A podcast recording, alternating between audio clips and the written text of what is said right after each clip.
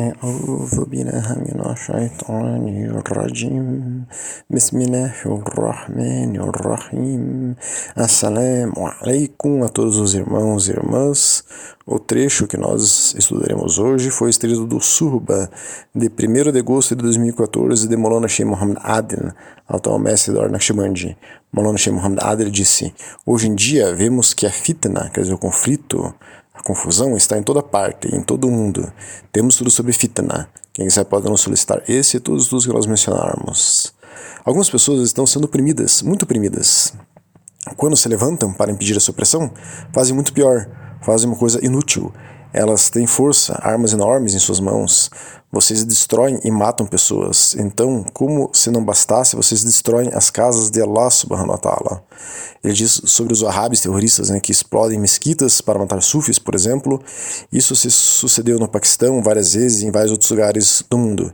Continuando a falar dele, vocês as explodem no ar, explodem os túmulos. Nosso profeta, Salah Salam, disse para respeitarmos até mesmo os ossos dos muçulmanos mortos e falecidos.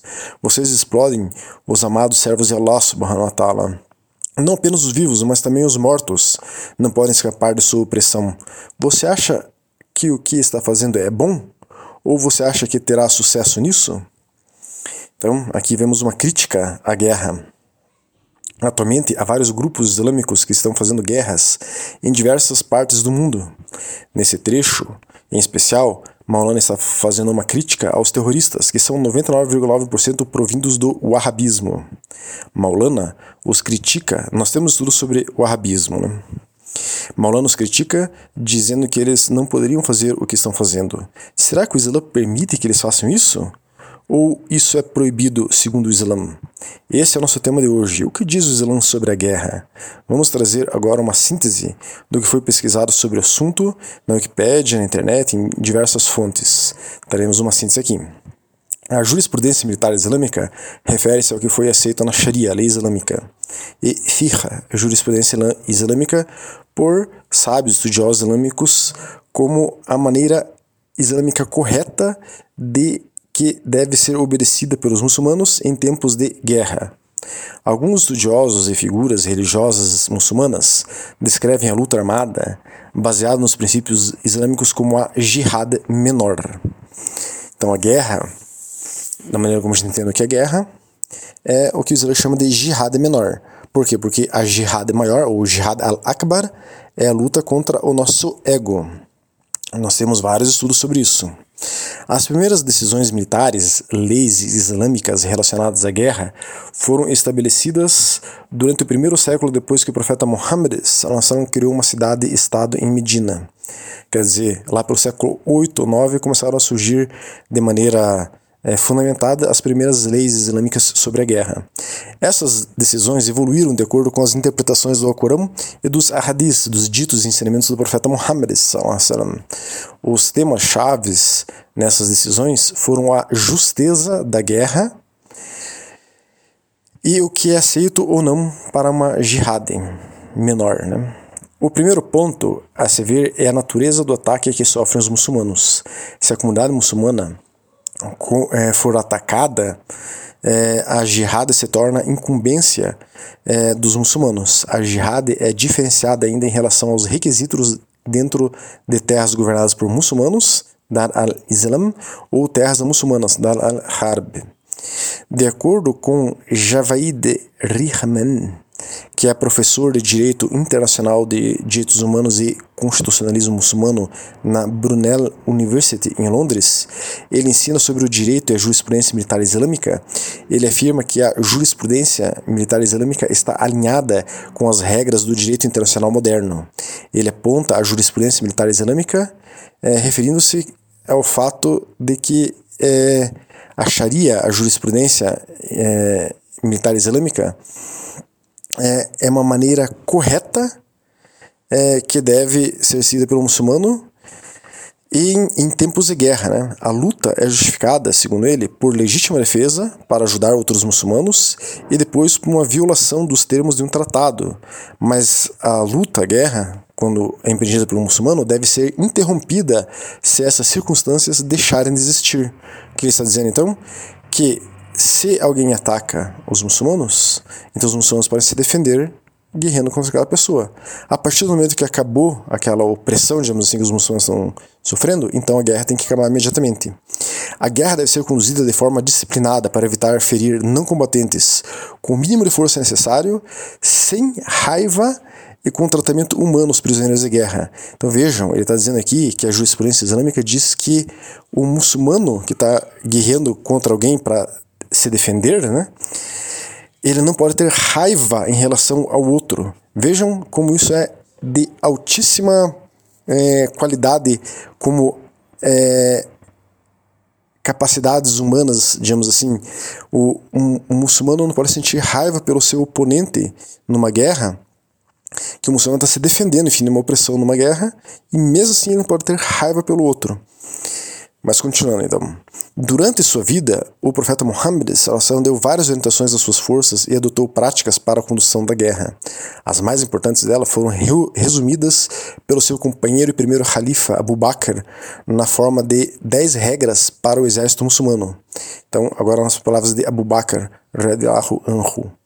Ó povo, eu o encarrego de 10 regras. Aprenda-as bem Pare, ó povo, para que eu possa lhes dar dez regras para sua orientação no campo de batalha.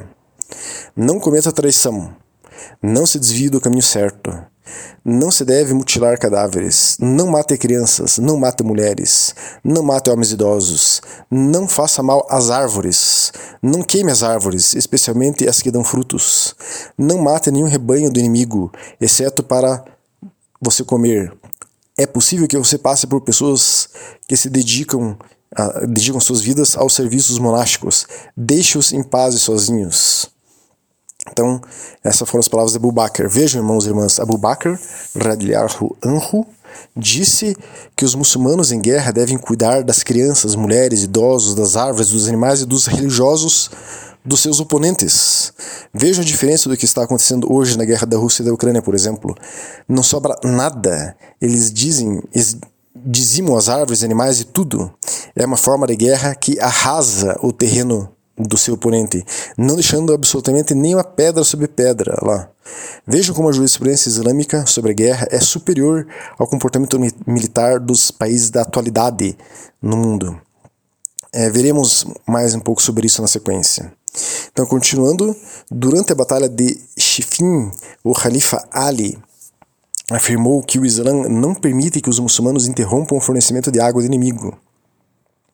Os princípios estabelecidos pelos primeiros califas também foram honrados durante as cruzadas, como exemplificado por sultões como Saladino e o sultão Al-Kamil, por exemplo, depois que Al-Kamil derrotou os francos durante as cruzadas, Olivirus Scholasticus, que era um religioso alemão cristão do século XIII, elogiou as leis islâmicas de guerra, comentando como Al-Kamil forneceu alimentos ao exército franco derrotado. Ele disse, nas palavras agora de Olivirus Scholasticus, né? Quem poderia duvidar que tamanha bondade, amizade e caridade vem de Deus? Homens cujos pais, filhos e filhas, irmãos e irmãs morreram em agonia nas nossas mãos, cujas terras tomamos, a quem expulsamos nus de suas casas, nos reviveram com sua própria comida quando estávamos morrendo de fome e nos cobriram de bondade mesmo quando estávamos em seu poder. Então, isso daqui é relato das cruzadas, como os muçulmanos trataram os cruzados quando capturaram eles. Os primeiros tratados islâmicos sobre direito internacional, a partir do século IX, cobriam a aplicação da ética islâmica, da jurisprudência econômica islâmica e da jurisprudência militar islâmica ao direito internacional se preocupavam com vários tópicos, que são tópicos modernos do direito internacional, incluindo o bom tratamento de diplomatas, reféns, refugiados e prisioneiros de guerra, o direito ao asilo, conduta no campo de batalha, proteção de mulheres, crianças e civis não combatentes, proibição do uso de armas venenosas, proibição da devastação do território inimigo, entre outras coisas. Segundo a maioria dos juristas islâmicos, a justificação de guerra, segundo o Corão, se restringe somente à agressão contra os muçulmanos e a fitna, perseguição de muçulmanos por causa de sua crença religiosa. Os muftis, Ahlus al-Jamá, quer dizer, os muftis, os doutores do Islã sunita clássico, sustentam que a descrença de uma pessoa em si não é justificativa para a guerra. Então, o que, que nós vemos? Os wahhabis, os terroristas, eles perseguem outros que são, não são muçulmanos, ou que são muçulmanos, mas não pensam como eles, que eles consideram que não são muçulmanos. Eles perseguem, matam, fazem guerra, enfim, contra essa gente, não eles não estão seguindo o Islã, porque os Wahhabis Salafis não seguem o Islã sunita verdadeiramente, apesar de se autoproclamarem como os únicos que seguem o sunismo. Assim, o jurista Hanafi ibn Najim afirma: a razão para a jihad, para a guerra, né, em nossa visão dos Hanafis, é kaunuhum harba alaina, literalmente eles estarem em guerra contra nós. Quer dizer, os Hanafis, que somos nós, né? nós seguimos a jurisprudência Hanafi, eles afirmam que só é possível fazer uma guerra contra alguém se aquelas pessoas começaram a fazer uma guerra contra nós. Então nós podemos fazer uma guerra para nos defendermos deles. Os juristas Hanafis, Al-Shaibani e Al-Sharaqsi afirmam que, embora kufr, descrença em Deus, seja um dos maiores pecados, isso é um problema entre o indivíduo e Allah Todo-Poderoso. A guerra, de acordo com os Hanafis, não pode simplesmente ser feita por causa da religião de uma nação. O Fiqh al-Shi'ar Quer dizer, a, a lei jurídica islâmica que rege as guerras é antiquíssima, data do século 8, 9. Essa lei é anterior e provavelmente influenciaram o direito internacional europeu em geral e as leis de guerra especificamente, como a Convenção de Genebra, por exemplo. De acordo com Jean Piquet, advogado suíço, jurista em direito internacional humanitário, falecido em 2002, ele diz que os muçulmanos foram uma parte essencial do desenvolvimento histórico do direito internacional humanitário. Fajri Matahati Muhammadin, que é um professor assistente do Departamento de Direito Internacional da Faculdade de Direito da Universidade de Gadjah Mada, na Indonésia, disse: A lei islâmica e o direito internacional têm princípios semelhantes que protegem certos tipos de pessoas durante a guerra. Nesse caso, espera-se que os conflitos armados envolvendo muçulmanos tenham uma aplicação mais fiel das leis de guerra, pois para os muçulmanos obedecer à lei islâmica é obrigatório e é respeito a Allah subhanahu wa ta'ala. Então o que, que esse professor aí de direitos humanos diz? Que quando o muçulmano está envolvido numa guerra, é de se esperar que ele respeite mais a lei internacional é, sobre esse assunto do que qualquer outro povo, porque essa era a lei de Allah mesmo para os muçulmanos. É, James Coqueine que é chefe do escritório das Nações Unidas de Nova York do Conselho de Direitos Humanos da ONU, disse: como resultado das intervenções das delegações islâmicas, as conferências de paz de Haia confirmaram oficialmente o princípio da não discriminação religiosa como princípio central dos direito, do direito internacional. Então vejam que graças aos muçulmanos que a lei de guerra da ONU tem por princípio a não discriminação religiosa. Então, isso é Islã, é respeitar os outros. Totalmente diferente do que fazem os árabes no dia a dia ou em suas guerras, né? Então, resumindo tudo aqui, o que a gente viu até agora. O muçulmano só pode fazer guerra quando alguém faz guerra contra ele ameaçando sua vida ou impedindo de praticar o Islã. E ele tem que ser extremamente cuidadoso com todos que não estão vindo na guerra, sejam pessoas, animais ou plantas, e deve tentar fazer cessar as ameaças contra ele. Quando se cessa as ameaças contra ele, a guerra está acabada. Se ele continuar, aquela guerra é ilegal do ponto de vista islâmico. Os muçulmanos só se levantaram em guerra, só se levantarão em guerra, né, farão uma guerra de fato é, geral, digamos assim, sem estarem sendo ameaçados, isso só é permitido com a vinda de Mahdi, salam, que será o califa é, dos muçulmanos. Nós temos vários estudos sobre Mahdi, de quem sobre quem é Mahdi, né? O profeta Muhammad disse: haverá devastação em todo o mundo. Por fim, o Egito também será arruinado. Mas até que Bagdá seja destruída, o Egito permanecerá seguro. A destruição de Bagdá será devido à destruição do Iraque. A cidade será destruída porque o país será invadido. Isso é, tem no livro Murtasar Taskira de Kurtubi, página 530, esse é hadith. Esse é um hadith que diz sobre a época de Mahdi, que lembra muito né, essa descrição do profeta Muhammad, o que aconteceu em 2013, da invasão do Iraque pelos Estados Unidos. Um Salama, a esposa do profeta Muhammad, relatou que o profeta disse, ela conta né, que o profeta contava como será a grande guerra, a terceira guerra mundial. É, e ele contava alguns acontecimentos. Ela relata nesse hadith que virá um exército de um é, descendente dos Quraishitas que estará governando Meca, ele enviará um exército contra Mahdi, salam, mas eles, o exército de Mahdi e Mahdi, salam, serão vitoriosos sobre esse exército. A riqueza será distribuída e as pessoas aplicarão a suna do profeta. Salam. O Islã alcançará estabilidade e firmeza em toda a terra.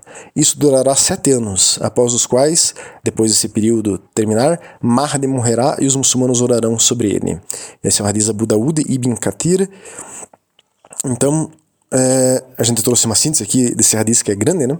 Os muçulmanos só poderão se levantar em uma tipo de guerra santa nessa situação, com a liderança de Mahdi, salam. Quando ele vier, então, é, só assim é, poderá ser feito esse tipo de guerra. Então não existe essas causas, bandeiras levantadas por esses grupos terroristas wahhabis. Eles não seguem o Islã para fazer esse tipo de coisa, porque eles não estão sob liderança de Mahdi, e na realidade eles estão seguindo o sionismo. Nós temos estudos sobre o sionismo. É, disse por vários hadizes, Sahir, autêntico forte, que durante a Terceira Guerra Mundial, ou a Grande Guerra, que pode já estar ocorrendo, a gente pode estar no meio dela agora, né? De acordo com alguns analistas, aí, muçulmanos de origem árabe e outros muçulmanos de, origem, de outras origens revertidos trava, travarão batalhas. Isso é uma profecia do profeta Muhammad, sallallahu alaihi wasallam, que a gente está resumindo aqui vários hadizes em algumas palavras aqui, né? Então, durante a Terceira Guerra Mundial, alguns muçulmanos de origem ou outros muçulmanos revertidos travar, travarão batalhas no Iraque, Turquia, Egito e Síria. Haverá um terço de muçulmanos que fugirão um terço morrerão como mártires e um terço restante vencerá, junto com Mahdi, salam. Matarão Dajjal, o anticristo, temos tudo sobre Dajjal. Tornarão o Islã a única religião. Esta é a única guerra legítima dos muçulmanos. Outras guerras que acontecem hoje em nome do Islã são aberrações, são desvios, são haram, proibidos e estão contrárias ao Islã. Como prova da superioridade da visão islâmica sobre a guerra, que já tem 1400 anos essa visão islâmica é, sobre a guerra, temos agora a visão de guerra atual dos Estados Unidos, que se arroga o delegado e defensor do mundo, defensores dos direitos humanos e eles se alegam, né? Os Estados Unidos se alegam delegado, defensor do mundo, defensor dos direitos humanos e falam outras besteiras. Traremos agora uma síntese de uma reportagem desse mês do New York Times que diz, em síntese, o seguinte. As forças militares dos Estados Unidos recrutam combatentes estrangeiros para servirem como procuradores, a fim de conduzirem guerras irregulares é, o Guerra nas Sombras contra os adversários de Washington e o Pentágono não os examina para ver se eles têm um histórico de cometimento de atrocidades, segundo os documentos desclassificados obtidos pelo New York Times. Eles são atores chaves num crescente número de guerras nas sombras secretas de Washington, que Washington, Estados Unidos, opera em todo o planeta. Esses combatentes estrangeiros, mercenários de operações especiais dos Estados Unidos, estão presentes hoje em 154 países, ou cerca de 80% das nações da Terra. Não é exigido que as forças de operações especiais dos Estados Unidos examinem suas violações de direitos humanos nessas tropas estrangeiras que se armam, que, que eles armam e treinam como substitutos, reportou o, no, o New York Times em 14 de maio último. Os comandos estadunidenses pagam, treinam e, equipem, e equipam forças parceiras estrangeiras e depois os despacham para operações de matar ou capturar, assinalou o jornal. Essas guerras não convencionais visam atrapalhar nações e estados rivais mediante operações que se aproximam muito de conflitos totalmente armados, incluindo sabotagem, hacking e campanhas de informação como propaganda. Ou desinformação, né? escreveu o jornal. Eles não averiguam quaisquer violações de direitos humanos, como estupros, torturas e assassinatos extrajudiciais. O Times esclarece. O jornal explica: as forças substitutas são uma parte crescente e importante da política exterior dos Estados Unidos. Na última década, os Estados Unidos têm fiado crescentemente em apoiar ou depurar forças parceiras locais em lugares como Níger e a Somália. Isso visa reduzir os riscos de baixas estadunidenses e de sofrerem contragolpes por serem vistos como ocupantes. Então, abrindo parênteses aqui para a gente explicar o que o jornal está falando. Os Estados Unidos contrata mercenários para matar por eles para americanos não morrerem nessas guerras, mas sim os mercenários que foram contratados. Esses cometem todos os tipos de atrocidades e, dessa forma, os países que sofrem com essa atuação dos Estados Unidos por procuração não conseguem sequer acusar os Estados Unidos de estarem ocupando seus países, pois é uma guerra por procuração, sem os Estados Unidos estar lá presente oficialmente. Né? Então, oficialmente, os Estados Unidos não tem nada a ver com isso. O jornal fala que está acontecendo exatamente isso na Ucrânia, que tem mercenários contratados pelos Estados Unidos lá, lutando a favor da Ucrânia, que estão sendo treinados para essa guerra há vários anos antes da guerra. Então vamos ver aqui nas palavras do jornal. É, encerra a reportagem dizendo que esse programa da CIA, Agência Central de Inteligência dos Estados Unidos, treina paramilitares ucranianos no sul dos Estados Unidos desde 2014 para essa guerra de hoje. O que é singular sobre a reportagem de maio de 2023 do New York Times é que esta lança luz sobre programas similares nos quais as forças dos Estados Unidos arma e treina forças de mercenários várias, para várias outras guerras mundo afora. Então, minha conclusão nessa reportagem é que os Estados Unidos e a CIA fez exatamente o que está fazendo com paramilitares, mercenários da Ucrânia, fez também com o Talibã islâmico, fez com o Estado Islâmico e com tantos outros grupos. Eles que criaram e treinaram esses grupos, como é notório, né? Osama Bin Laden, por exemplo, foi treinado pela CIA para uma guerra contra o, a, a Rússia no Afeganistão. Então, irmãos e irmãs, podem ver é, com tudo que nós trouxermos hoje aqui sobre a guerra, quem são os bárbaros? Quem são os desumanos? E ver também a contrapartida disso, a grande ética e excelência do Islã, mesmo no assunto de guerra.